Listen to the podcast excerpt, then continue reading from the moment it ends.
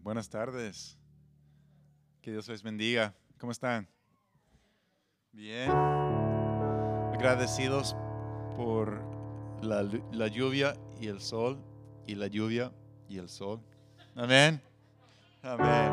Vamos a estar de pie y vamos a, los invito a preparar sus corazones para expresar en canciones y en palabras su gratitud su eh, alabanza, su respuesta a la presencia de Dios y su respuesta a la salvación que hemos recibido en Cristo. Amén. No, nada se compara, literalmente no hay nada que se compara con Cristo y con lo que Él nos da eh, y, lo que Él ha hecho. Absolutamente nada en este mundo puede darnos la salvación, liberación y vida eterna que tenemos en Él. Y es para todos, amén es para todos y tenemos la invitación juntos en familia a acercarnos al, trono del Padre y pedir, Señor, abre nuestros ojos, queremos conocerte más, queremos verte más. Señor, oramos, Señor, y no como un ritual, no como una rutina, sino como un clamor de corazón diciéndote, Señor, queremos conocerte, queremos amarte más, queremos conocer tu verdad y amor y santidad y libertad como más que antes, Jesús. Háblanos, Señor, por medio de tu palabra, por medio de tu cuerpo, Señor, por medio de tu presencia y tu Santo Espíritu, Señor. Queremos conocerte, Señor. Su pueblo dice, amén.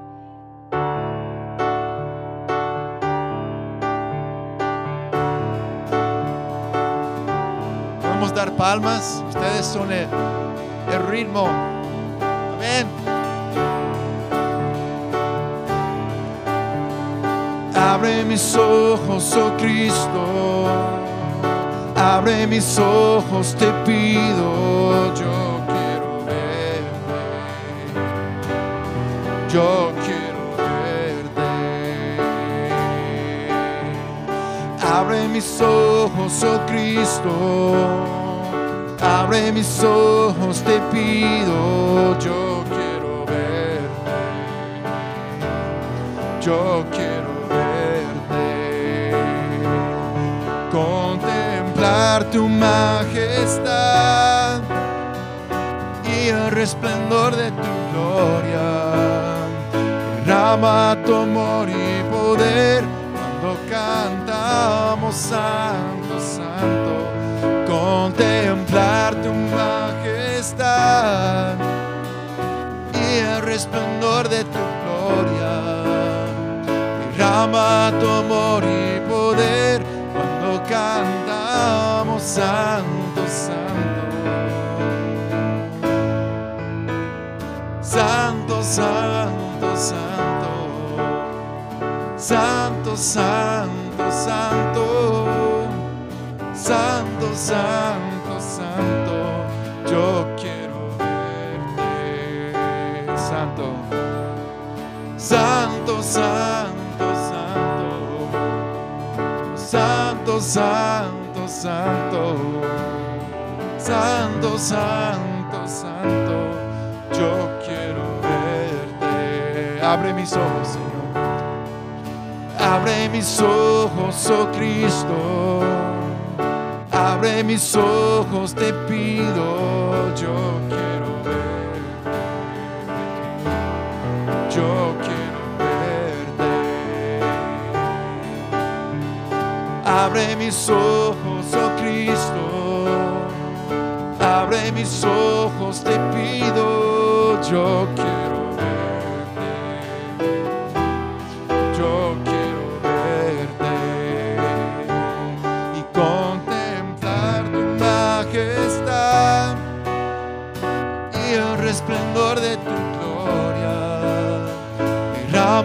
amor y poder cuando cantamos santo, santo. Contemplar tu majestad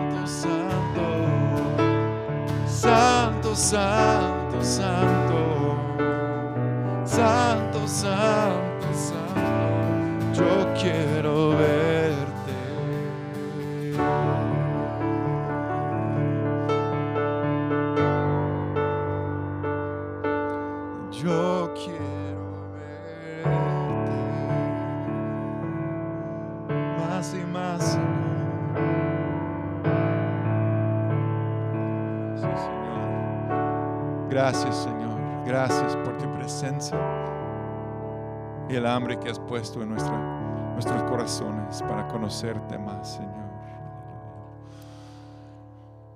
Gracias, Señor. No hay nadie como tú, como ya hemos declarado. Solo tú pudiste perdonar y restaurarnos, Señor. Aleluya. Respiramos, Señor, tu presencia, tu paz y recibimos, recibimos otra vez tu abrazo. Recibimos perdón, Señor. Recibimos fe fresca para confiar en ti en todas las áreas de nuestras vidas. Porque en ti, Señor, ponemos nuestros ojos. Reposo. En reposo. En silencio.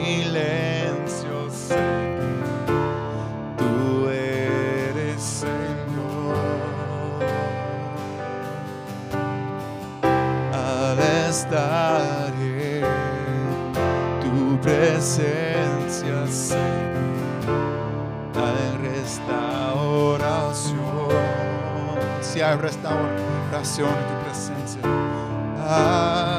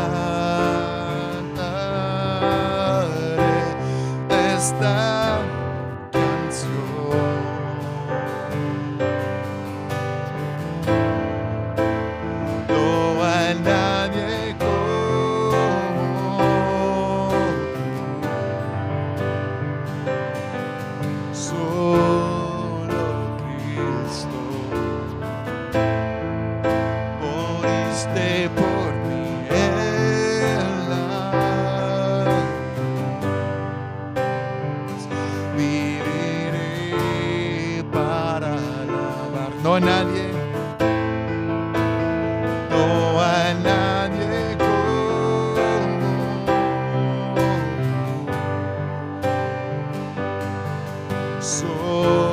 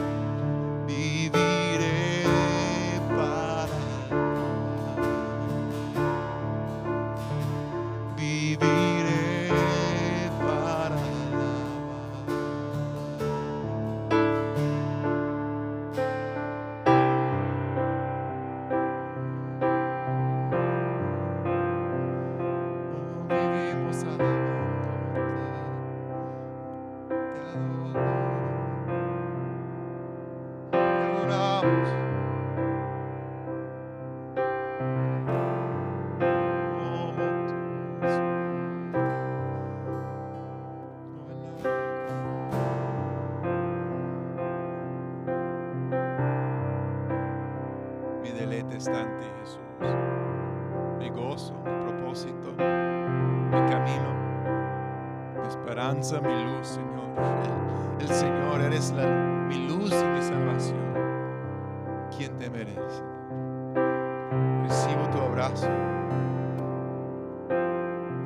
esperanza que solo se encuentra en ti hoy, Señor. Mi deleite está en ti, Señor. En tu presencia.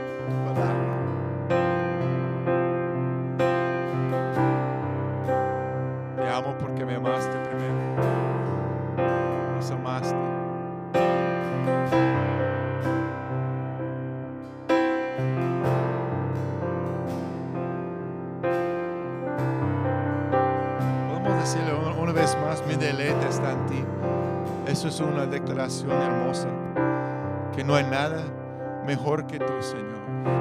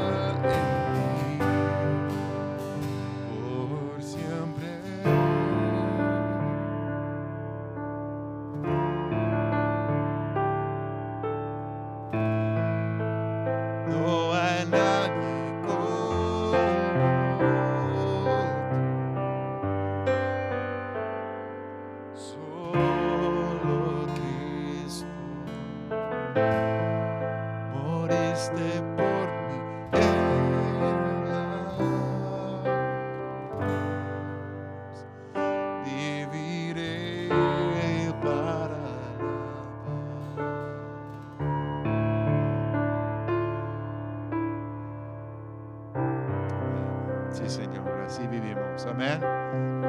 Aleluya. Parte de nuestra adoración y respuesta a, a, nuestro Señor y Padre es dar de lo que Él nos ha dado. Entonces, vamos, eh, les invito a pasar adelante para dar como un acto de adoración una ofrenda de su vida, de la abundancia, de lo que tienen, de lo que han recibido de Dios. Y eso no es aparte de nuestra alabanza y adoración, sino es parte por completo, diciendo, Señor, en ti confío, mi vida es tuya. Y ese diezmo, esa ofrenda, Señor, te doy como acto de adoración. Los invito a pasar y pueden de- depositar sus ofrendas y diezmos y después vamos a, a cantar otra alabanza.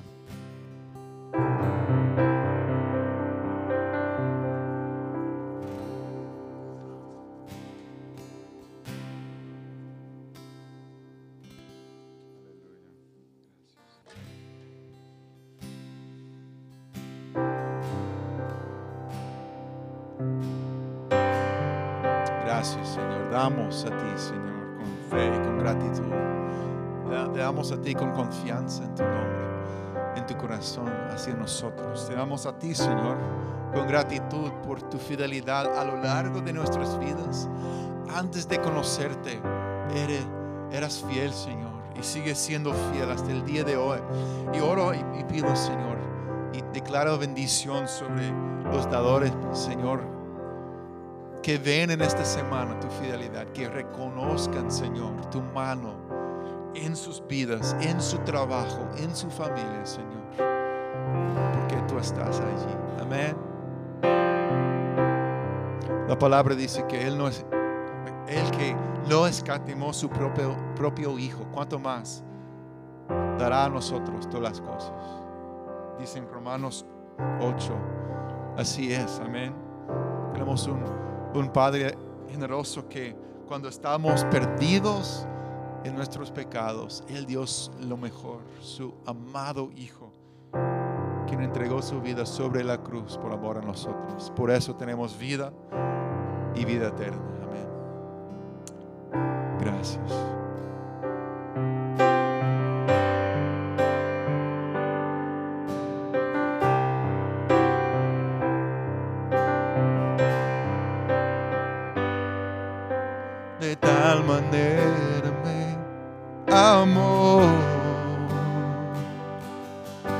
Su vida no escatimó. Hasta el final Él se entregó y a la muerte fue porque Él amó. Gracias Jesús de tal manera me amó que no hay forma que podré pagar el precio de su grande amor. Pero toda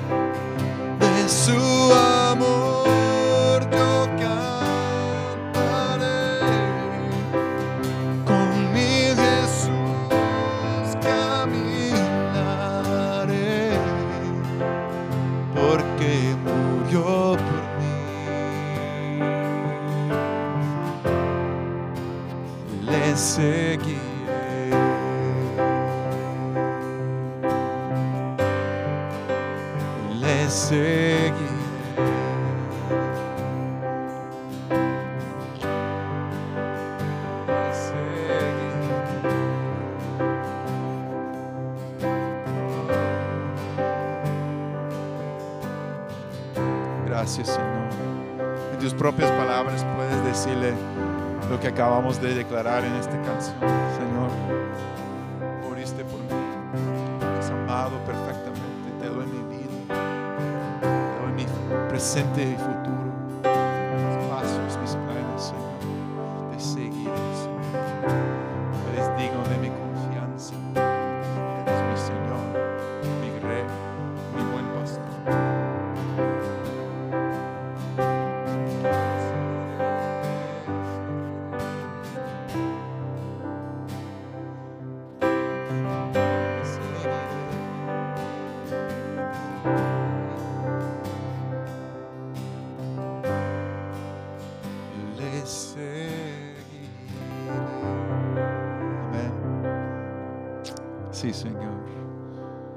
Pedimos una llenura fresca de tu espíritu para poder seguirte en respuesta a tu gran amor hacia cada uno de nosotros, Señor. Y para dar a conocer que no hay nadie como tú. Amén. Bendiciones. Pueden tomar sus asientos y ver este video.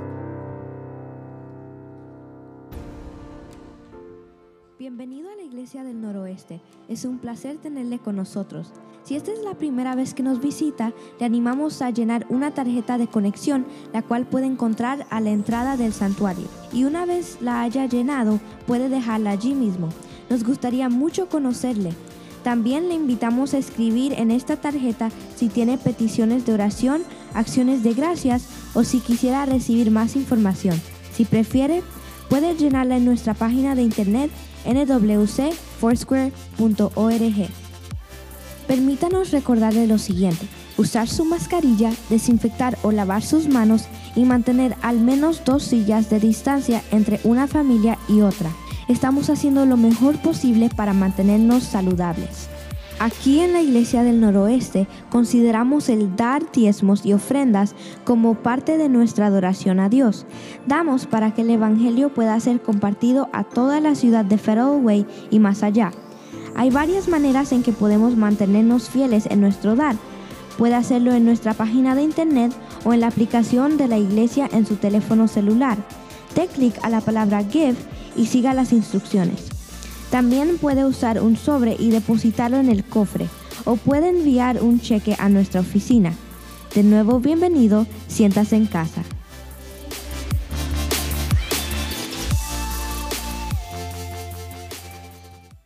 Querida familia, muy buenas tardes. Siéntanse en casa. Bienvenidos a la Iglesia del Noroeste. ¿Cómo están hoy?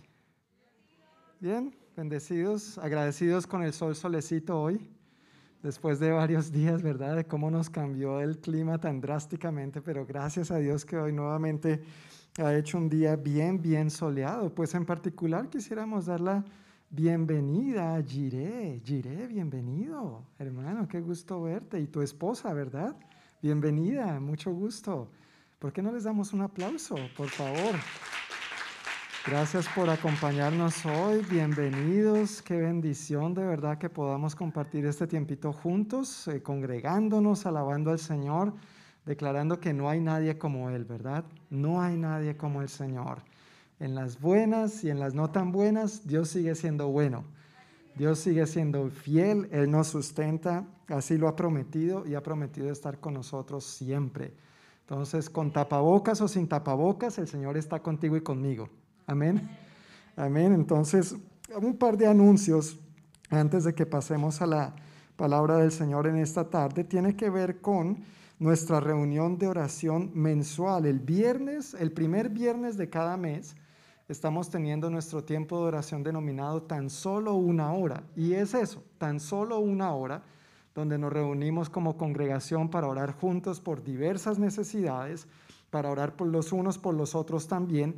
Y es un tiempo de gran bendición y gran edificación. Si tú no has tenido la oportunidad de participar en una de estas reuniones, yo quiero que sepas que no te la deberías perder. Ojalá puedas hacer de esto una prioridad en tu agenda. Yo sé que cada uno tenemos nuestras responsabilidades y ocupaciones, pero es una hora solamente, una vez al mes. En el año serían 12 veces. Yo creo que podemos lograr eso, ¿sí o no? Yo, yo creo que podemos lograrlo. Si tú ya has venido, sigue viniendo por favor, pero si por alguna razón no has podido participar de esta reunión tan solo una hora, el primer viernes de cada mes, pues la próxima es el 7 de mayo, de 7 de la noche a 8 de la noche. Tan solo una hora para que oremos juntos, sigamos buscando el rostro de nuestro Señor, oremos por diversas necesidades juntos y por supuesto por cualquier necesidad que tú y yo pudiéramos tener. También queremos cubrir esto en oración. Y el segundo anuncio que tengo para compartir hoy tiene que ver con nuestra clase de introducción a la Iglesia del Noroeste, que será el viernes 21 de mayo de 7 a 9 de la noche en el salón de aquí abajo, L1 justamente. ¿Qué es la clase de introducción a la Iglesia del Noroeste? Bueno, varios aquí seguramente ya escuchaban antes de la eh, clase de membresía. Ahora esta clase la tenemos dividido en dos. Una primera parte es introducción a la Iglesia del Noroeste y ahí es donde prácticamente presentamos la iglesia, damos a conocer la denominación a la que pertenecemos, qué creemos, algunas cosas sobre cómo hacemos las cosas. Y es un buen momento para aclarar dudas también. Si tienes preguntas, esa es una buena reunión donde podrías hacer preguntas y te aseguro que para todas tus preguntas va a haber respuestas. ¿Me escuchaste bien?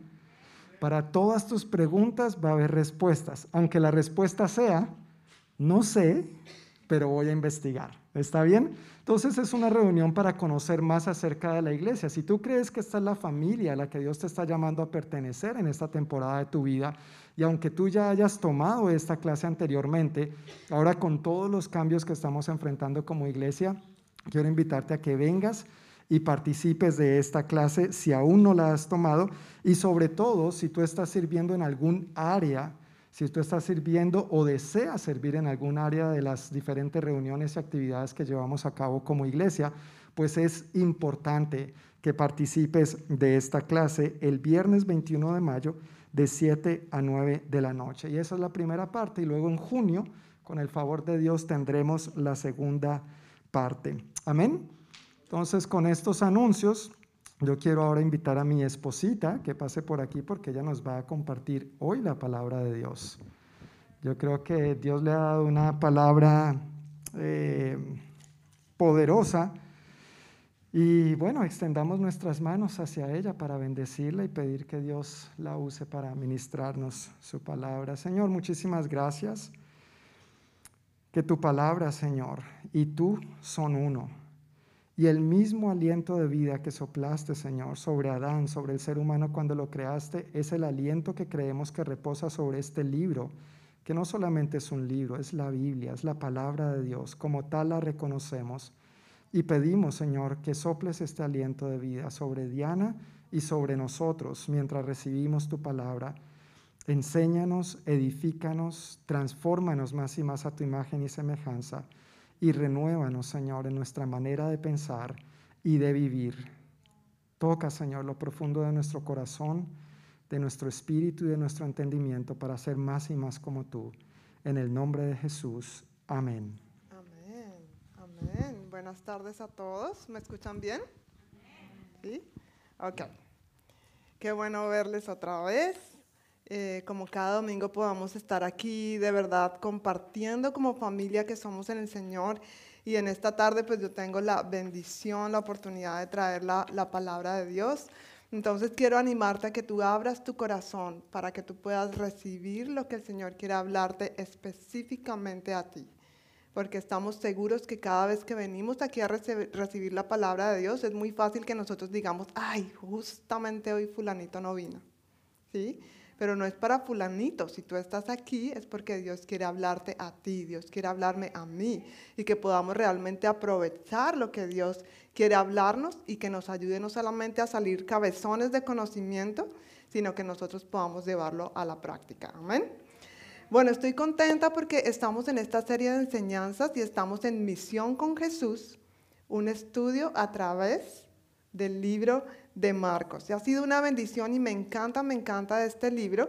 Y quiero dar un contexto un poquitito antes de, entrar en materia para los que de pronto vienen eh, o no han escuchado las otras enseñanzas acerca de Marcos, de dónde venimos y para dónde vamos. Y este libro, el Evangelio de Marcos, estaba dirigido a los gentiles. ¿Quiénes eran los gentiles? Eran los que no eran judíos, no eran de, del pueblo de Dios. Entonces hay otros, eh, algunos eruditos piensan que este libro estaba dirigido más específicamente a los lectores romanos. Y estas personas romanas estaban, eh, el pensamiento de ellos estaba marcado por el sentido común y la lógica. ¿Has conocido personas así? a veces que de pronto les cuesta creer algunas cosas acerca de la fe porque son más lógicos, ¿no? Y que todo tiene que ver con sentido común. Bueno, los romanos eran así, por lo tanto los romanos podrían decirle a los cristianos algo así como, mira, no me vengas a decir de Jesús, ni su genealogía, ni nada de esas cosas. Yo no quiero saber de Jesús, muéstramelo. Ellos querían ver con acciones en realidad quién era Jesús. Y yo creo que esta pregunta, ¿no, ¿no se te hace conocida esta pregunta? Yo creo que es una pregunta que mucha gente se hace actualmente acerca de Jesús. Yo he conocido personas que están hartas, como decimos, aburridas de estar escuchando acerca de Jesús. Ah, sí, ya sé.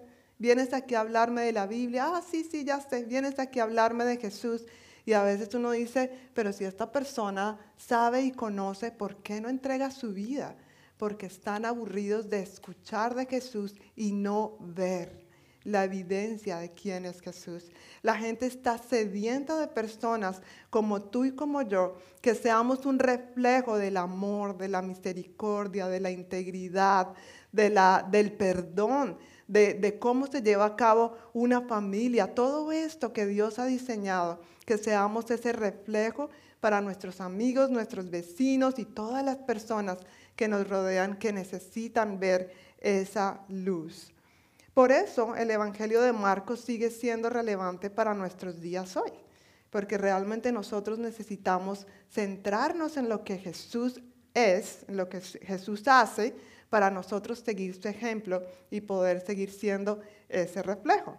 Vamos a tener un poco de contexto geográfico. ¿A quién le fue bien con geografía en la escuela? sobre todo cuando nos ponían esos mapas mudos, ¿verdad? Lleno de ríos por allá de Europa. Y nos decía, ¿dónde queda tal río, verdad? Y después uno, ¿este? ¿Este? Tratando de adivinar, ¿verdad?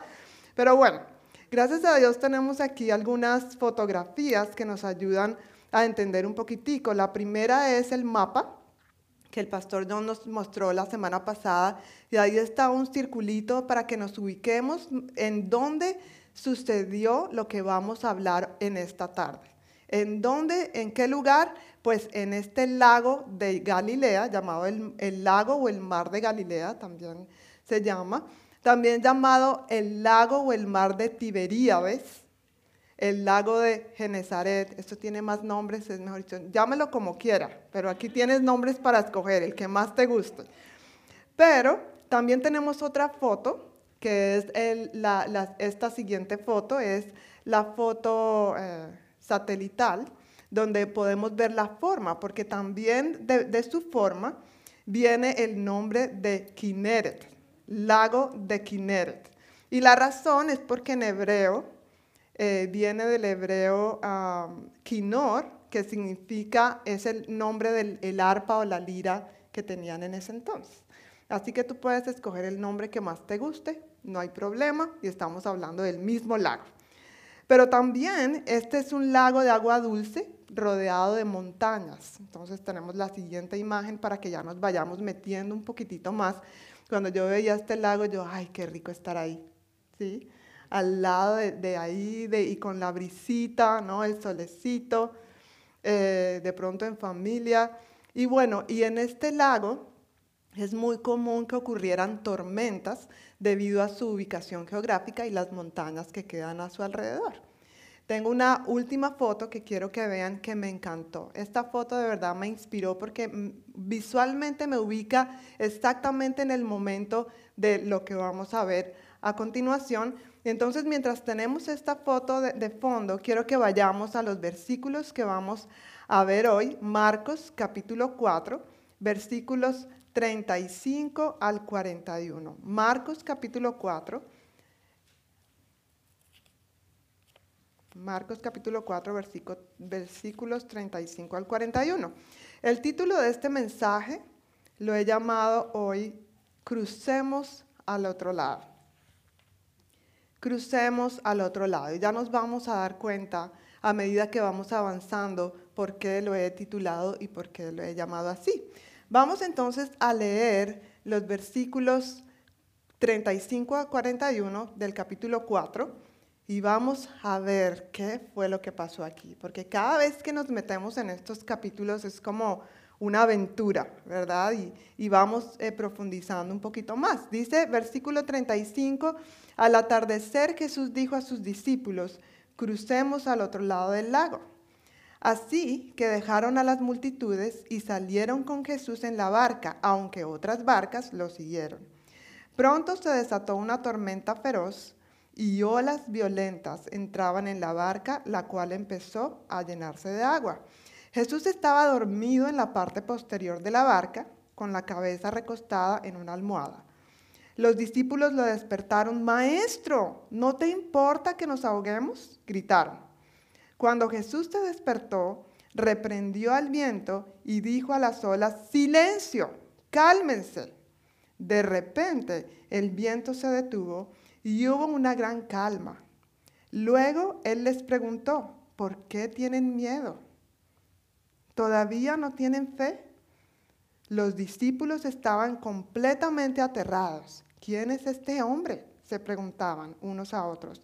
Hasta el viento y las olas lo obedecen. Lo primero que vamos a ver aquí es lo que pasó en los versículos 36 al 39 y es acerca de la situación que se presentó.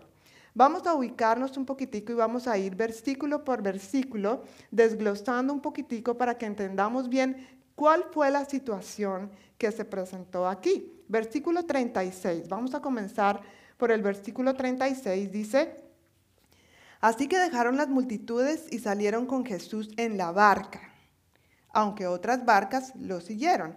En este versículo yo quiero que pensemos por un momento cuál era el tipo de barca en la cual los discípulos eh, se subieron con Jesús.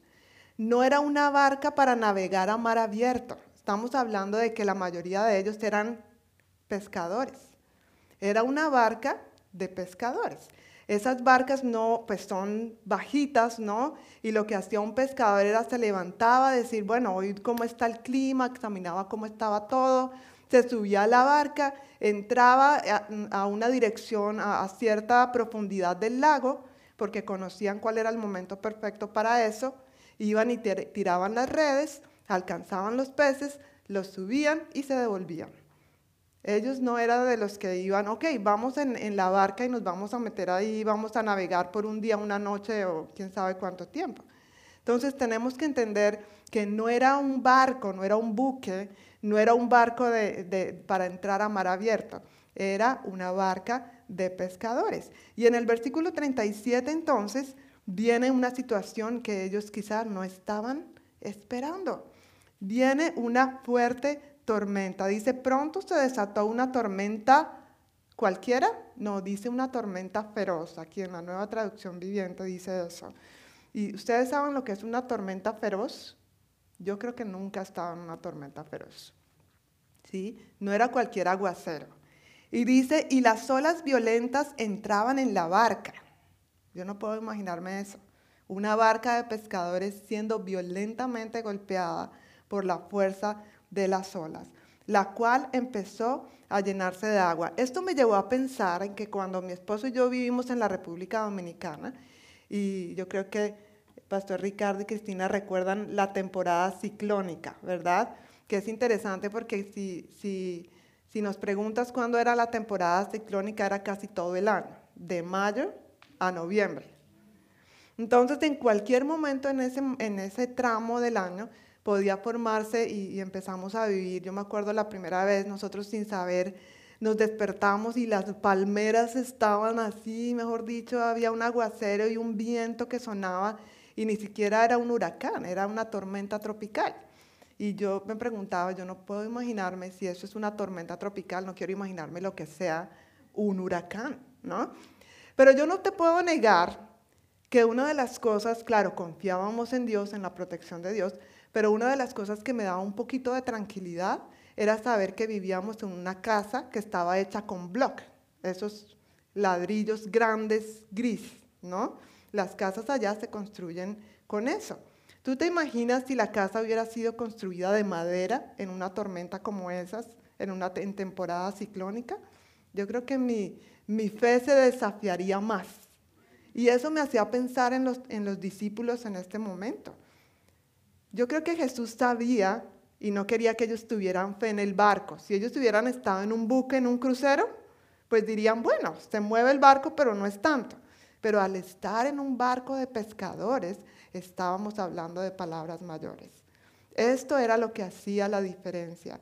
Y ahí es cuando yo me ponía a pensar, wow, solamente algo tan pequeño como eso, la situación en que estamos, que ojalá pongamos nuestra fe en Dios y no en el barco. ¿Cuál es el barco que está robando la fe en Dios, que debe estar puesta en Dios? ¿no? Sabemos que damos gracias por los científicos y los médicos en este tiempo de pandemia, pero nuestra fe no debe estar en la vacuna. Nuestra fe no debe estar en los médicos ni en las medicinas. Nuestra fe y nuestra protección debe estar puesta en el Señor. Amén. Entonces, el versículo 38 Dice, Jesús estaba dormido en la parte posterior de la barca, con la cabeza recostada en una almohada. Hasta ahí quiero que leamos y quiero decirte que siempre nosotros creemos que Jesús fue 100%, 100 hombre y es 100% Dios, ¿verdad? Si tú quieres buscar un versículo en donde muestre que Jesús fue 100% hombre, aquí hay uno. Estaba dormido, Jesús dormía. Sobre todo después de ese trajín que vimos el domingo pasado al principio del capítulo 4, en donde vemos que él está predicando estos sermones y está todo el día con la gente. Y me imagino todo el mundo, siempre dicen que la gente lo, lo eh, había tumulto de gente, todo el mundo quería tocarlo, la sensación y haciendo milagros y todo esto. Él estaba cansado y por eso entonces vemos aquí que él estaba dormido, profundamente dormido, pero aún así él no, no había perdido el control de todo, porque él también es 100% Dios. Pero lo interesante aquí es que los discípulos se lo despertaron y que gritaron, Maestro, no te importa si morimos. Aquí dice, no te importa, ¿sí? Que nos ahoguemos. Maestro, ¿no te importa que nos ahoguemos? Cuando yo leía esta pregunta, me evaluaba a mí misma y me veía muchas veces reflejada en esta pregunta. ¡Ah! ¿Cómo así? ¿Usted, la esposa del pastor, ha dicho eso alguna vez?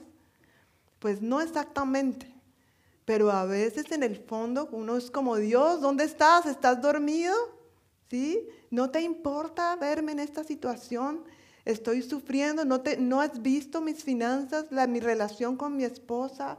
¿No has visto la situación, la enfermedad, la salud? Por favor, háblame, ¿dónde estás?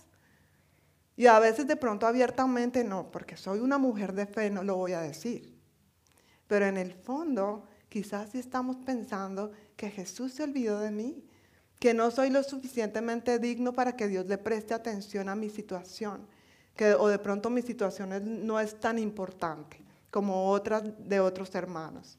Y eso es una mentira. Dios quiere que tú sepas que se preocupa por ti y que tu situación sí vale y sí es importante. A veces escuchamos cosas como, ay, ¿será que usted puede orar por mí? Porque es que Dios a usted sí lo escucha. ¿Hemos escuchado eso? ¿Cómo así? Hay una frase que John dice mucho y él dice, John, Dios no tiene nietos, Dios tiene hijos y Él no es un padre que tenga favoritos. Él nos ama a todos y todos tenemos acceso libre a su presencia. Él dice simplemente ven, habla conmigo. ¿Qué necesitas? Yo estoy aquí para escucharte.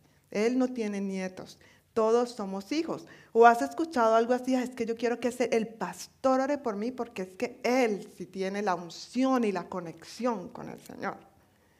No, Dios te escucha a ti igualito como me escucha a mí, como escucha al pastor John, al pastor Ricardo, a Cristina, a, todos. Tenemos es que tener la confianza de acercarnos a Él y saber que Él está atento a nuestras necesidades. Entonces Jesús siguió dormido, según este pasaje. ¿Él siguió dormido? Claro que no. Versículo 39 dice que cuando Jesús se despertó, reprendió al viento y dijo a las olas, silencio, cálmense. ¿Y qué pasó? Dice que de inmediato de repente, el viento se detuvo y hubo una, una gran calma. ¿Has estado en situaciones donde quieres estar en esa gran calma? En medio de la tormenta uno dice, ¿cuándo se va a acabar esto? ¿Sí? ¿Cuándo se va a acabar esto? Estaba hablando con una, una señora esta semana y estaba contándome su experiencia con el COVID y después de que se le acabaron los síntomas, ella dijo, ya, ya no tengo fiebre. Al otro día se levantó y se dio cuenta que estaba cansada, todavía sus músculos estaban débiles. Y ella decía, ¿cuándo va a acabar esto? ¿No? Y hay situaciones, otra, nombro el COVID porque es lo que está de moda ahora, ¿sí? Pero hay otra serie de situaciones, hay otra serie de cosas que de pronto nos aquejan. Dios se levantó inmediatamente para calmar la tormenta. Aquí en este versículo 39 vemos lo sobrenatural que sucedió en ese momento. Y yo no quiero robar el protagonismo de esto. Esto que ocurrió fue realmente maravilloso. Nunca, nunca yo he visto algo que de repente alguien se levante y diga en el nombre de Jesús, calma y que se pare la tormenta. No, no lo he visto con mis ojos, pero yo puedo imaginarme este gran milagro sobrenatural. Gloria a Dios por eso. Amén. ¿Estamos emocionados cuando leemos esto? Pero yo quiero decirte una noticia mejor todavía. Este no es el gran milagro que ocurrió ese día. Y quiero que tengamos eso claro y los voy a dejar a la expectativa. En realidad este no fue el gran milagro que Dios quería hacer en realidad, que Jesús quería hacer en realidad. Y vamos a tener eso bien claro, porque Jesús tenía un propósito mayor. Y esa es la segunda parte en la que quiero eh, enfocarme. Jesús tenía un propósito mayor.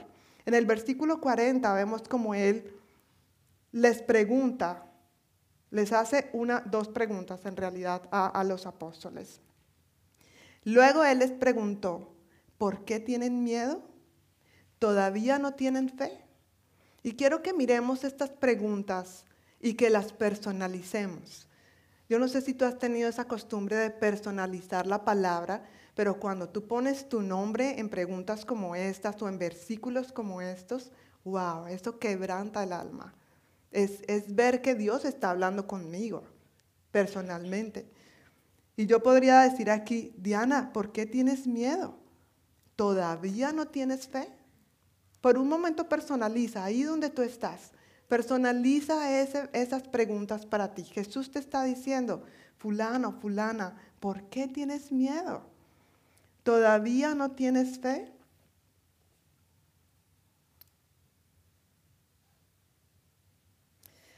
La fe aquí significaba confianza en el poder de Dios para enfrentar una crisis. Tenemos la confianza en el poder de Dios que Él puede enfrentar la crisis, no nosotros, porque tenemos que reconocer que nosotros nos faltan fuerzas para a veces emocionales, finanzas, salud, lo que sea, no podemos. Solamente está en el poder de Dios. Y Dios aquí está contrastando la fe con el miedo.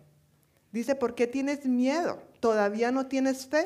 Y en muchos versículos de la Biblia vemos que Dios contrasta esto mismo en otras palabras, como en Juan 14.1 dice, no dejen que el corazón se les llene de angustia, confíen en Dios y confíen también en mí. Está contrastando la, confianza, la angustia con la confianza. Es una realidad que el miedo, el miedo ahoga nuestra fe. Es una realidad que el miedo nos paraliza y no nos deja ver ese Dios grande y majestuoso que tenemos, que vive con nosotros, que está con nosotros y que está de nuestro lado. A veces el miedo hace que maximicemos las circunstancias difíciles y minimicemos el poder de Dios y sus promesas. Por eso la importancia de que debemos ah, fortalecer nuestra fe. Quiero darles un dato bien curioso. Yo lo había escuchado hace muchísimos años y lo olvidé. Y estudiando este mensaje, el Señor me trajo un mensaje de alguien que publicó en las redes sociales y estaba hablando acerca del temor y me llamó la atención. Y esta persona decía que esta expresión no temas está 365 veces en la Biblia. Eso hizo que salieran mis lágrimas de mis ojos, porque eso dice muchísimo de Dios para cada uno de nosotros. Justamente 365 veces encuentras no temas en la Biblia. Qué, qué, qué casualidad, qué diosidencia, ¿verdad? Dios sabe que nosotros como seres humanos luchamos con el temor a diario. Puede ser el temor de salir a la calle, puede ser el temor de, lo que, de nuestros hijos, que el Señor los cura, puede ser el temor del virus o de cualquier otra cosa, puede ser el temor de las finanzas, puede ser el temor al futuro, cualquier tipo de temor. El temor por nuestros parientes, familiares. Y podemos recordar, no temas una vez al día por 365 días del año. El Señor quiere que tengamos claro que no tenemos por qué temer, porque Él es nuestro Dios, porque Él está de nuestro lado, porque Él es nuestro sanador, porque Él es nuestro proveedor, porque Él es nuestro todo. ¿Por qué debemos temer? Los discípulos, y si tú ves eh, los capítulos atrás, ves que Él estaba sanando a uno, liberando al otro y hablando con sabiduría. Si tú ves los primeros capítulos de Marcos, los discípulos habían visto eso. Y con estas preguntas, lo que Jesús estaba diciendo en otras palabras era, ¿no han visto lo que yo he hecho en todos estos días? ¿Y todavía no tienen fe? Y el Señor quiere decirte hoy, ¿no has visto obrar en otras oportunidades a Dios en tu vida? ¿No has visto a Dios proveyéndote? ¿No has visto a Dios guiándote? ¿No has visto a Dios sanándote? ¿No has visto a Dios cubriéndote? Y todavía te falta fe para creer que yo puedo hacer lo que sea que, que tú necesites actualmente. Hemos sido testigos presenciales, la mayoría aquí, de lo que Dios ha hecho. Y estamos aquí por su gracia. Estamos aquí por su misericordia. Estamos aquí por su amor. Estamos aquí por el dinero que Él nos ha dado. No por lo bueno que yo trabaje. Es por su gracia y por su amor. Y aún nos falta fe. Eso es una pregunta que deberíamos hacernos. Señor, perdónanos. Porque hemos puesto los ojos de pronto a veces nos hemos desviado. Y esta mañana, esta mañana, esta tardecita, antes del servicio, estábamos orando con los hermanos del equipo de oración y de e-, ellos, mejor dicho, el Señor les reveló la prédica hoy. Y ellos estaban hablando acerca de eso. Yo creo en Jesús, yo creo en sus promesas, pero a veces nos desviamos. Y a veces nuestras emociones nos dan miedo y nos da angustia y, y nos da ansiedad. Es normal que pasemos por eso, pero necesitamos fortalecer nuestra fe. Esta historia que, podemos ver aquí es mundialmente conocida y, estaba viendo una entrevista de tanto buscar en Google algunas fotos. Salió ahí un video del gordo y la flaca. ¿Ustedes han visto ese programa? ya, ustedes. Mucha televisión, no mentira. Pero fue interesante porque este hombre, este periodista, estaba en este lago. Y estaba, bueno, eso fue antes de la pandemia, que fue al lago y tomó fotos y estaba haciendo la entrevista y estaba hablando que en este lago Jesús caminó sobre el mar y en este lago Jesús eh, calmó la tempestad. Son historias realmente conocidas y no, y vuelvo y digo, no quiero robar el protagonismo que esta poderosa expresión del poder de Dios tiene. Pero mientras estudiaba esto, el Señor me decía, ese no es el verdadero milagro que yo quiero que la gente se centre. El verdadero milagro está en el versículo 41. Los discípulos estaban completamente aterrados. ¿Quién es este hombre? Se preguntaban los unos a los otros. Hasta el viento y las olas lo obedecen. El verdadero milagro que Dios quiso hacer fue la transformación del corazón de esos discípulos. El verdadero milagro que Él quiere hacer en ti y en mí hoy es que nuestra fe sea fortalecida. No que el Señor nos sane, no que el Señor nos provea. Gloria a Dios por eso. Pero el verdadero milagro que Dios quiere hacer y lo que a Él le importa realmente es nuestro corazón. La transformación que Él quiere hacer en nuestras vidas que el carácter de Él esté en nuestras vidas más y más. Que nuestra fe esté tan arraigada en el Señor después de verlo a Él obrar, que no tengamos duda alguna de que Él es Dios, de que Él existe y entregarle toda mi vida a Él. Amén.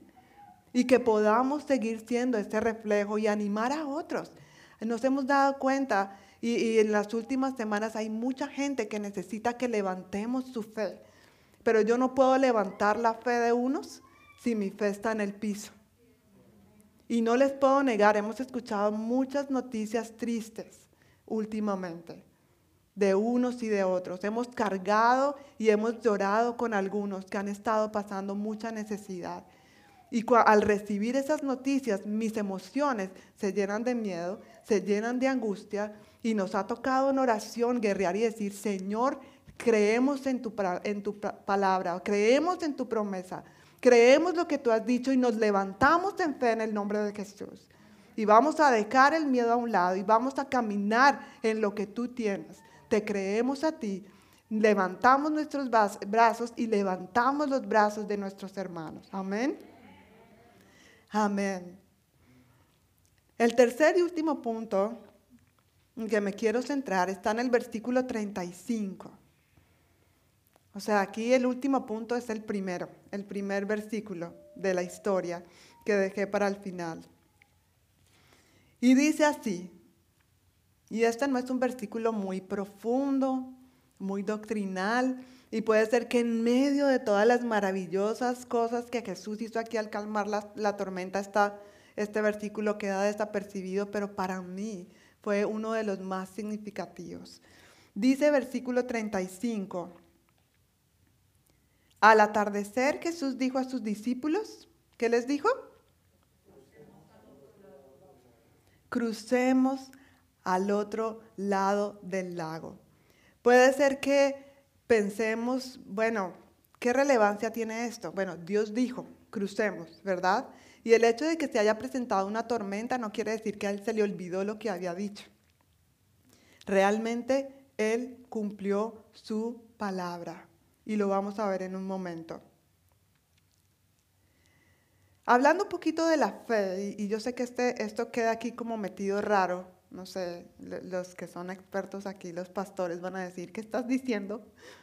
Pero quiero simplemente esta definición de fe, encontré esta definición de fe del pastor Pablo Tremba, y él define la fe de la siguiente manera. La fe bíblica es aquella confianza en Dios generada por el conocimiento y la evidencia del carácter y obras de Dios.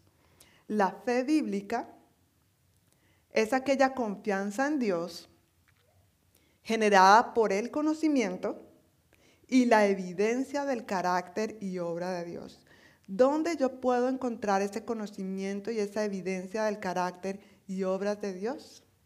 En su palabra, en este manual. Hablábamos hace un momento acerca de que es el manual, el mejor manual del matrimonio, de finanzas, de crianza de los hijos. Todo está aquí. No, no, y, y si podemos buscar en otros lados otros materiales de otros autores, chévere, nos pueden ayudar, pero nada puede competir con este manual. Es un tesoro que tenemos de la vida. Así que nuestra responsabilidad es conocer este manual para conocer las palabras de Dios, para poder creer en las palabras de Dios, para que en los momentos en que nosotros nos encontremos en medio de tormentas, podamos acordarnos. Quizás si alguno de los discípulos se hubiera acordado de lo que Jesús dijo antes de subirse al, barco, crucemos al otro lado, quizás uno de ellos hubiera podido ser más fuerte en la fe pero ninguno se acordó de lo que Jesús dijo. Por eso nosotros necesitamos tener presente qué es lo que Dios ha dicho para ti. ¿Qué es lo que Dios está hablando a tu circunstancia en este momento? ¿Cuáles son las palabras y las promesas que tú puedes tomar como bandera para el momento en que estás pasando ahora? Si tú puedes recordar ahora esas promesas, yo te invito a que tú las anotes en un papel y las pegues allá en la nevera, en el espejo del tocador, en el espejo del baño, donde tú puedas tenerlas presente y donde tú puedas recordar que Jesús te ha dicho, crucemos al otro lado. Amén. ¿Sabes una cosa? Yo le voy a robar aquí el, primer versículo del próximo capítulo que le toca a mi esposo. Y por eso vamos a ir al capítulo 5, versículo 1. Dice entonces, ¿qué dice ahí? Llegaron al otro lado.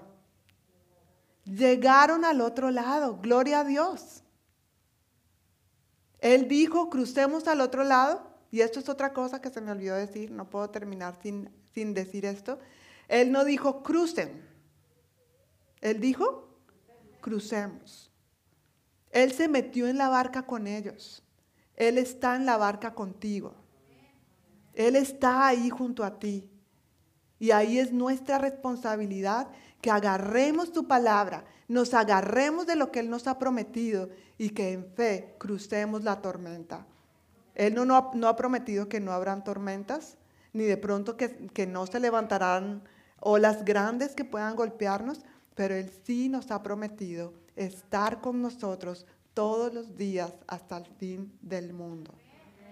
Amén, amén. Él dijo, crucemos y Él cumplió su palabra. Quiero animarte, y yo creo que todos ustedes han recibido esto, separador. ¿Sí? Si hay alguien que no lo ha recibido, quiero que levante su mano para que, mira, el pastor no ha recibido aquí el separador.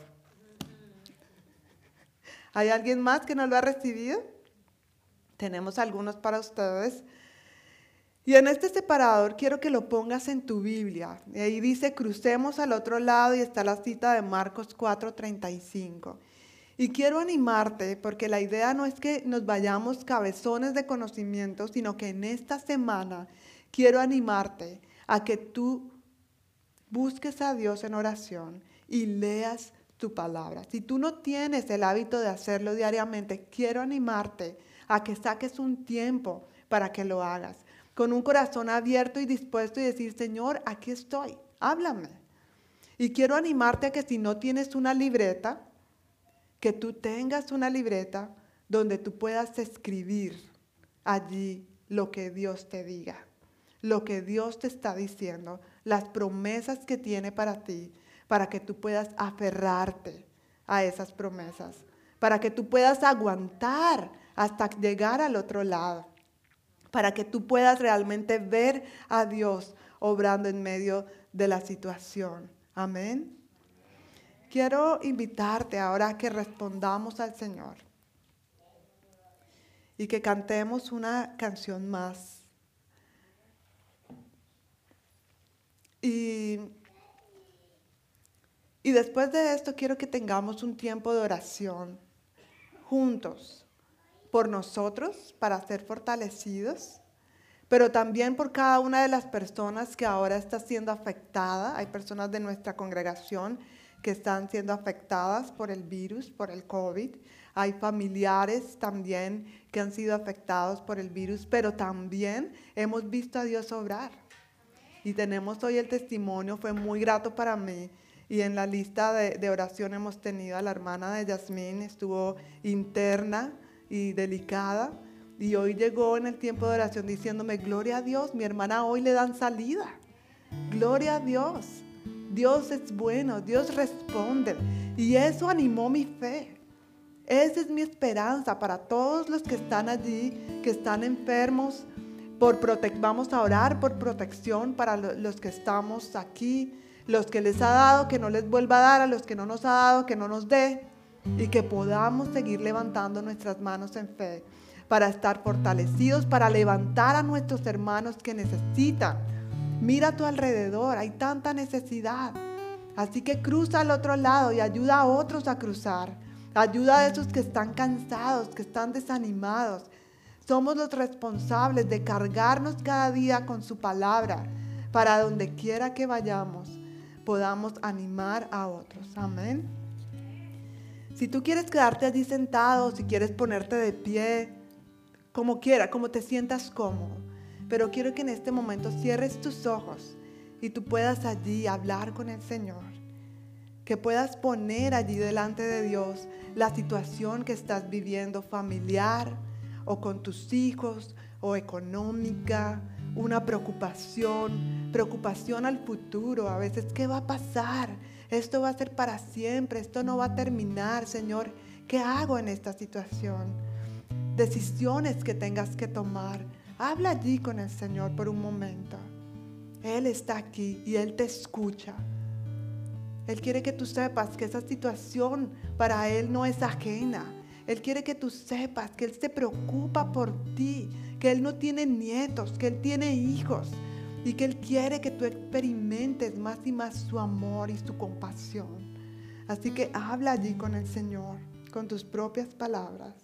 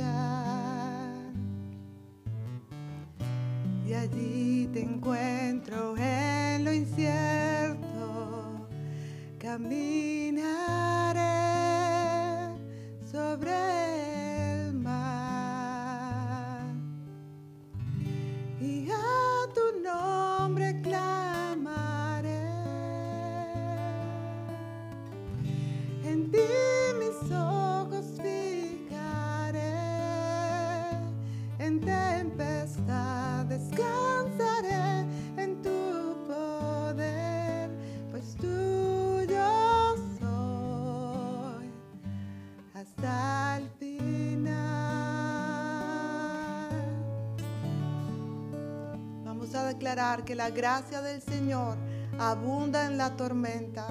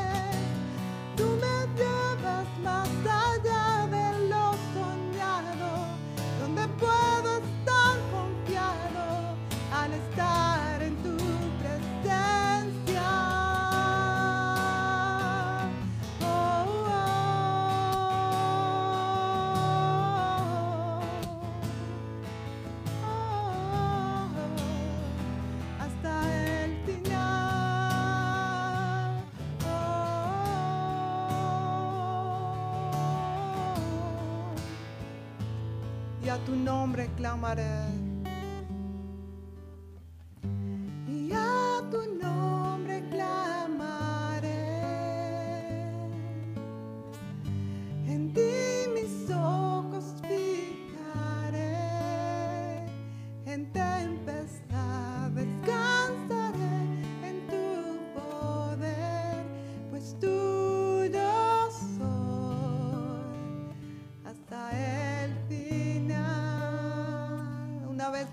vamos a declarar, y a tu nombre clamaré, en ti mis ojos fijaré.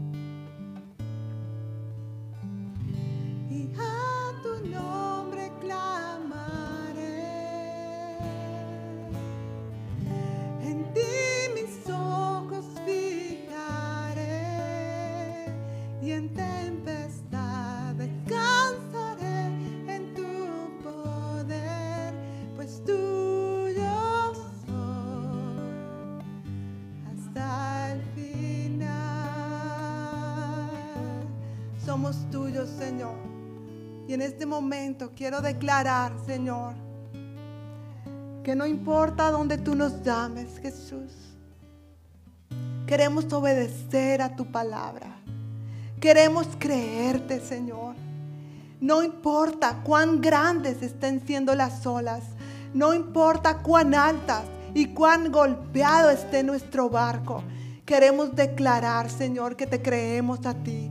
Y en este momento levantamos nuestras manos, declarando, Señor, en humildad que te necesitamos, que no podemos hacerlo solos y que necesitamos del poder de tu Espíritu Santo, de tu guía, de tu sabiduría, Señor, para poder escuchar tu voz y que nuestra fe esté fortalecida en ti, Señor.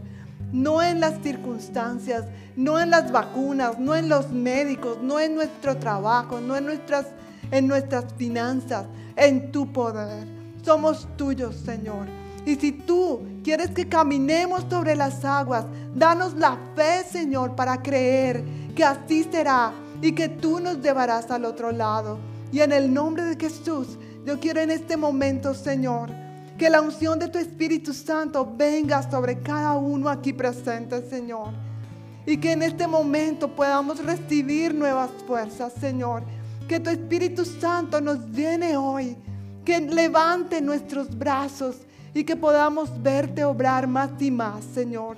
Tú conoces la situación de cada persona aquí presente, de cada familia aquí presente y cada clamor de cada corazón, Señor. Escucha el clamor, oye el clamor. Hoy te que pedimos, Señor, que te despiertes, así como los discípulos te despertaron en la barca, y que tú obres a nuestro favor que te levantes, Señor, y que calmes esas aguas, que calmes las tormentas en el nombre de Jesús. Y declaro, Señor, tu libertad para que podamos alabarte y bendecirte. Tu libertad para poder verte, Señor, obrando en nuestras vidas, en nuestras familias, Señor. Guerreamos en oración porque son las armas de la milicia que tú nos has dado y que no son armas carnales, sino poderosas en ti para destrucción de fortalezas. Toda falta de fe la echo fuera en el nombre de Jesús. Toda depresión en el nombre de Jesús lo echo fuera. Y recibe el gozo del Señor hoy mismo en el nombre de Jesús.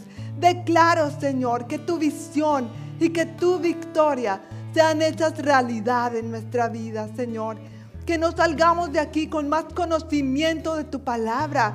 Queremos ser mostrar a Jesús a, otros, Señor, por nuestra vivencia personal. No podemos vivir la victoria, no podemos vivir el, el, gozo con la fe de otro. Llénanos a nosotros. Queremos tener nuestra propia fe fortalecida en el nombre de Jesús. Obra nuestro favor, Señor. Obra nuestro favor, Padre, en el nombre de Jesús. Gracias, Señor. Gracias Jesús por lo que tú estás haciendo. Gracias Señor por lo que tú estás obrando. En el nombre de Jesús te adoramos Señor. Dale gracias al Señor allí donde tú estás. Levanta tu voz y dale gracias. Dile Señor, gracias por lo bueno que tú eres. Te adoramos a ti Jesús. Exaltamos tu nombre Rey. No hay nadie como tú, Señor. Recibe la gloria, recibe el honor, Señor. Tú eres Dios. Gracias, Señor. Aleluya, Jesús. Digno eres tú, Señor. Digno eres, Señor. Señor amado, qué bueno es saber que tú nos has dicho crucemos al otro lado. No nos has mandado a vivir esta vida en nuestras propias fuerzas o por nuestra cuenta sino que tú estás en nosotros, tú estás con nosotros, Señor. Y por eso te agradecemos profundamente, Dios, porque aunque se hayan levantado vientos fuertes y olas inmensas en contra nuestra, podemos descansar en tu poder, podemos descansar en que tú estás con nosotros en nuestra barca, en nuestra vida, y que nos llevarás a feliz puerto, Señor. No solamente hablando de las situaciones terrenales que experimentamos, pero porque tú, Dios, has provisto todo lo que necesitamos para que pasemos la eternidad contigo.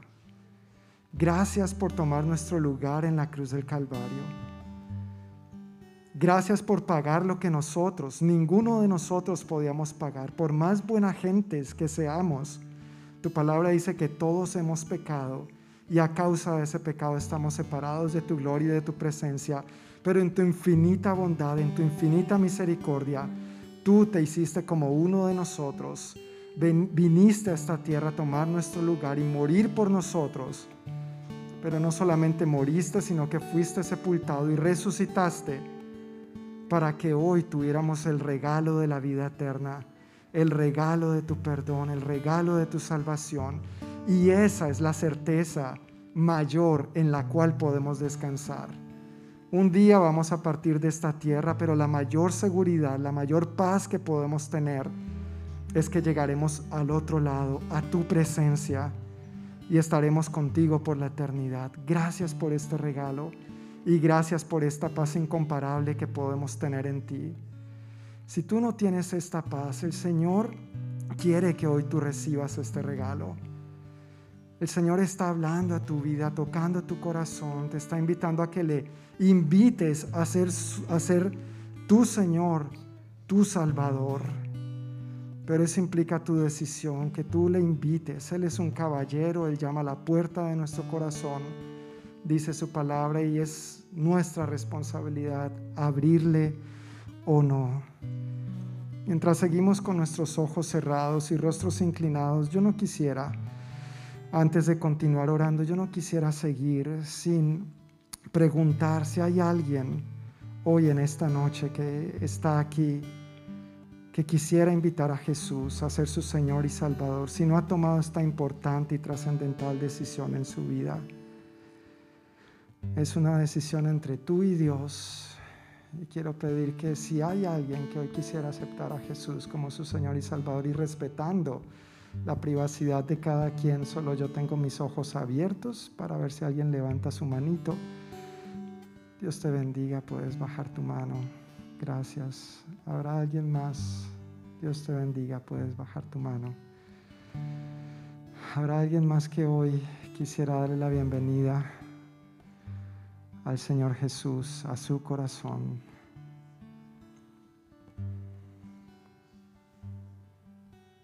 Y tener esta paz, esta seguridad de que Él estará en tu barca y te llevará al otro lado. Yo quiero pedir a las personas que levantaron su mano y al resto que estamos presentes, si podemos elevar esta oración al Señor expresándole este deseo en su corazón y podemos acompañarles diciendo, Señor Jesús, yo te doy gracias por tomar mi lugar en la cruz del Calvario. Gracias por tu muerte, gracias por tu sepultura y gracias por tu resurrección tu resurrección, tu victoria es mi victoria. Y yo hoy recibo esta victoria en mi vida. Te recibo a ti como mi Señor y mi Salvador. Te pido que me llenes con tu Santo Espíritu para vivir en tus fuerzas una vida agradable a ti y conforme a tu voluntad. Gracias por escribir mi nombre en el libro de la vida. Gracias por tu paz. Y gracias porque de tu mano ahora sé que un día llegaré a tu presencia por la eternidad. En tu nombre, Señor Jesús. Amén y amén.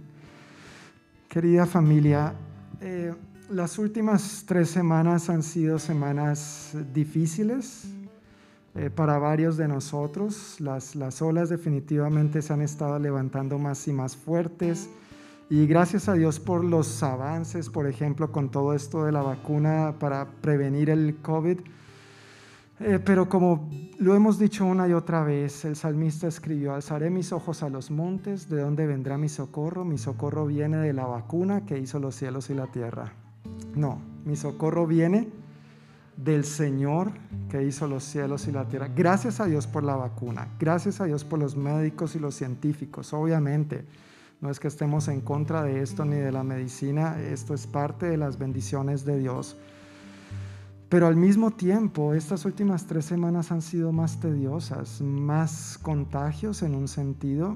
La razón por la que hoy hay pocas personas en nuestra congregación es porque varias familias de nuestra congregación durante las últimas dos semanas se han contagiado o han estado en contacto con alguien, familiar, amigo, compañero de trabajo que dio positivo a coronavirus. Y doy muchas gracias que aunque algunos de ellos, varios de ellos no han dado positivo, por prevención, por cuidarnos a nosotros, se han quedado en casa. Entonces tratamos de armar en último minuto una transmisión aquí medio hechiza, ¿no es cierto?, con los profundos conocimientos tecnológicos que nosotros tenemos. Pero eso es una manera y una muestra de su amor por nosotros. Y yo quiero al mismo tiempo que una manera y una muestra de nuestro amor por ellos sea orar por estas familias. Hemos estado orando por ellos, pero necesitamos seguir clamando. Eso es lo que somos en el Señor, una familia, ¿verdad? Así que vamos a estar orando. Alguien de la congregación perdió un familiar en su país de origen también a causa de COVID. Eh, para nosotros también, hace una semana recibimos una triste noticia después de haber estado orando por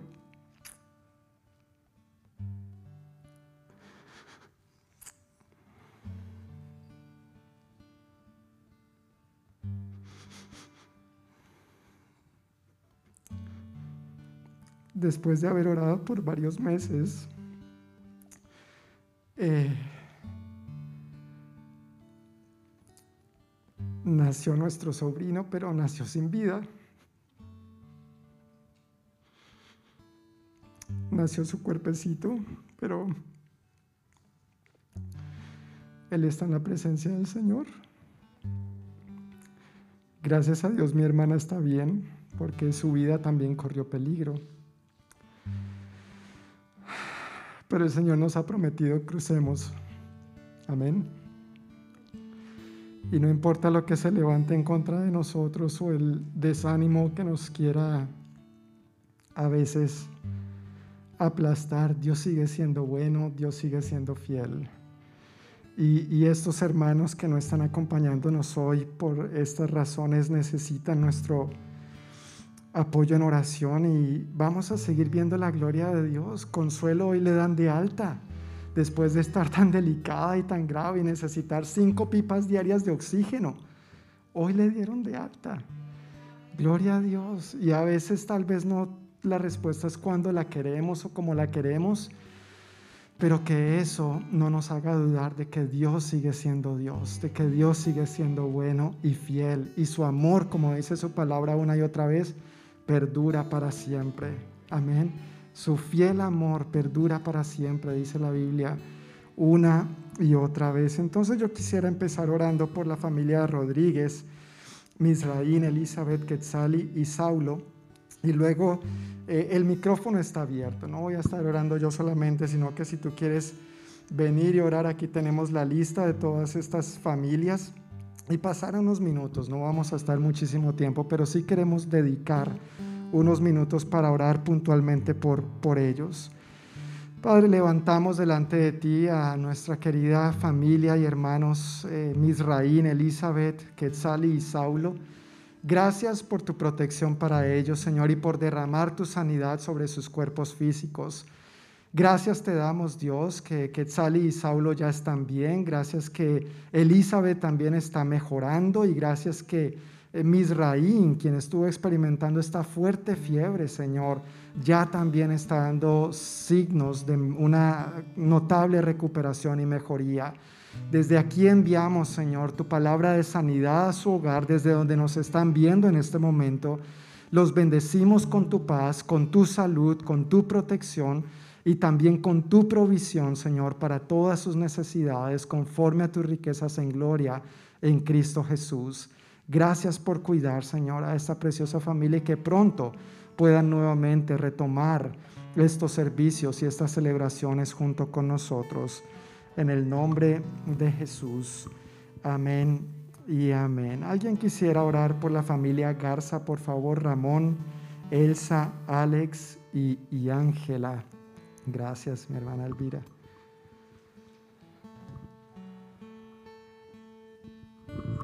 Padre, gracias, Señor, te damos por este momento, Señor. Gracias por tu palabra, Señor, que nos alienta, Señor, y, y nos conforta, Señor, y nos enseña, Señor, que tú estás, Señor, en, en nuestra barca. Gracias por tu palabra, porque siempre llega tiempo, Señor Gracias y, de esta manera, Señor, lloro, Señor, por mi hermano Ramón, Señor, por Elsa, Señor, por Alex, por Ángela, Señor. Los pongo en tus manos, Padre Santo. Te pedimos, Señor, que tú, Señor, eh, puedan, que tú, sabemos que tú estás con ellos, Padre. Gracias, Señor, porque en todo momento, aunque las olas estén fuertes, Señor, tú estás con ellos, Padre.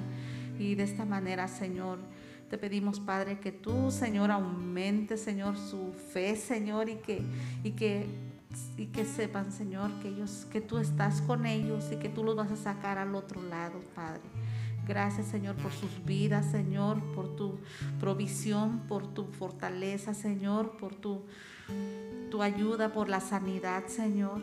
Te pedimos, Padre, que tú estés con ellos, Señor, y que esto de una manera, Señor, pueda ayudarlos a aumentar su fe, Señor, porque tú tienes un plan grande para sus vidas, Señor, porque ellos están mirando tu mano poderosa, Señor, obrando, Señor, cada día en sus vidas, Señor. Gracias, Padre. Gracias, Hijo. Gracias, Espíritu Santo, por tu presencia, Señor.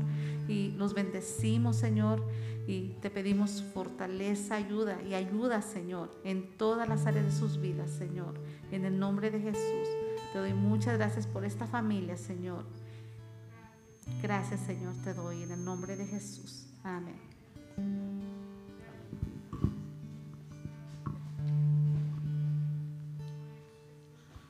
Bueno, hermanos, seguimos orando por nuestro hermano Gerardo Herrera, su esposa Laura, William, Gerardo y Jimena, sus hijos. Señor, te damos gracias esta tarde, Señor, porque una vez más estamos delante de tu presencia, Señor, para adorarte, bendecirte, darte gracias, Señor, por todo lo que tú nos has dado, Señor, en esta vida, Señor. Ahora venimos delante de tu presencia para pedir por la vida de nuestros hermanos Herrera, por Gerardo, su esposa, su familia, Señor, que tú los levantes donde estén, Señor, que tú les des la fortaleza, la ayuda que ellos necesitan, Padre, dales la sanidad, Señor, porque confiamos en ti, porque tú eres nuestro doctor por excelencia, Padre, desde aquí, de este momento, Señor, pedimos por sus vidas, donde quiera que estén, Señor, que tú los ayudes a seguir adelante, Señor, que tú les des esa confianza, ese ánimo de que tú vas a estar con ellos, Señor, y en todo momento, Señor, ayúdalos, Señor, a seguirse recuperando en su, en su casa donde estén, Señor, para que ellos puedan seguir adelante y vean tu mano de sanidad en sus vidas, Señor. Gracias te damos por la familia, Señor, que sigas ayudando y fortaleciendo donde estén, Señor. En el nombre de Jesús, amén.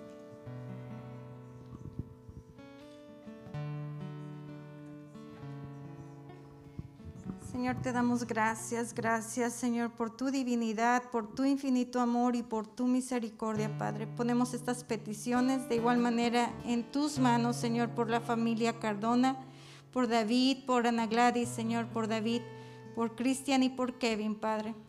Señor, nos agarramos, Señor, de tu palabra en Deuteronomio 31.8, Señor. Dice tu palabra cuando tú le hablaste a Josué, Padre. Dice tu palabra que el Señor mismo mismo marcha al frente de ti y estará contigo, nunca te dejará ni te abandonará. No temas ni desmayes. Señor, creemos en tu palabra, creemos en tus promesas. Señor, en el nombre de Jesús, que seas tú quitando todo miedo, Padre, todo temor, Señor. Toda enfermedad, Padre bendito del cielo, está atada y sujetada en tu nombre y en tu poder y en tu autoridad, Señor. Tú has venido con un propósito, Señor a nuestras vidas, Señor, a darnos una vida y vida en abundancia en ti, Salvador eterno. Creemos en tu palabra, creemos en tu bondad, creemos en tu misericordia y en tu fidelidad, Señor. Que para ti no hay nada imposible, mi Señor. Tú eres el dueño de nuestras vidas, Señor. Somos comprados a precio de sangre, Padre bendito del cielo. Y te damos muy, muchas gracias por esa redención que nos has dado, Salvador. Digno eres, Señor, y te damos gracias y confiamos en ti. Confiamos en tu propósito, Señor. Confiamos, Señor, que tú nos vas a levantar en victoria, porque tú nos has prometido estar con nosotros, Señor, hasta el último momento de nuestras vidas, Padre. Tú eres fiel y verdadero, Señor, y para ti no hay nada imposible, Señor. Proclamamos tu fidelidad para cada uno de mis hermanos, Señor esa sanidad, Señor, que solamente viene de ti. Darles las fuerzas, Señor, la esperanza, Señor. Que esa fe sea levantada, Señor, en tu santo y poderoso nombre, Jesús. Y te damos toda honra y toda gloria y todo honor por los siglos de los siglos, Señor. Tú eres digno de suprema alabanza y adoración, Creador. Gracias te damos, Jesús, y confiamos en ti. En ti confiamos, Salvador. Así como tú calmaste la tormenta, Padre Así, Señor, como tú levantaste a los muertos, Señor, así como tú venciste la muerte, Padre. Digno eres de nuestra confianza, Jesús. Ponemos nuestras vidas en tus manos y que tú seas, Señor, haciendo la obra que has comenzado en cada uno de nosotros. Te damos gracias y toda la gloria y toda la honra es para ti, Señor. Amén, amén. Señor, también ponemos en tus manos a Consuelo. Gracias, Señor, porque hoy hemos podido escuchar el testimonio de que ella hoy ya estará en casa, Señor.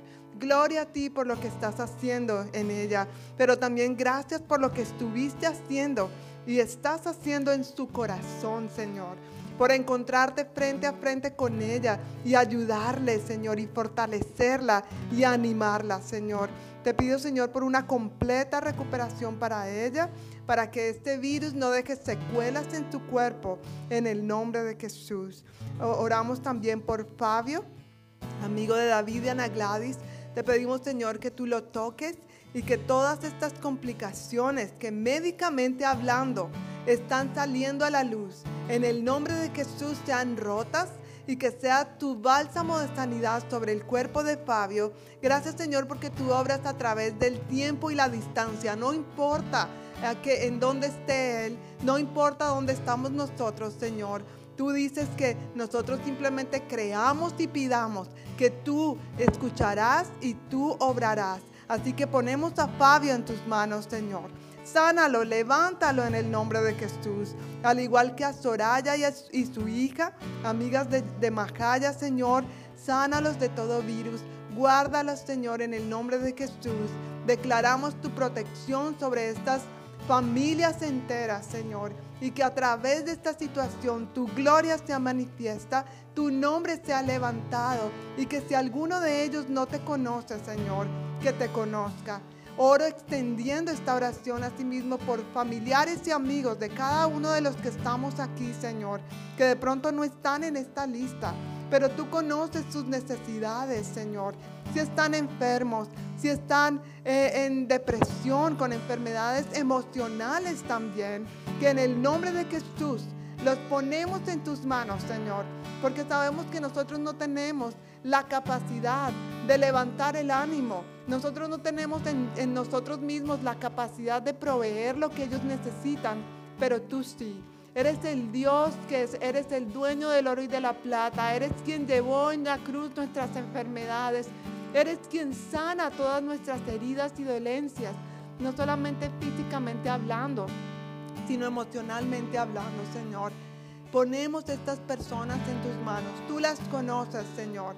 Familiares en nuestros países, amigos cercanos, compañeros de trabajo. Glorifícate, Señor, y derrama de la unción de tu Espíritu Santo y el avivamiento, Señor. Que más te conozcan a través de las tormentas, Señor, y de las situaciones difíciles que cada uno de ellos esté pasando, Padre. En el nombre de Jesús. Amén.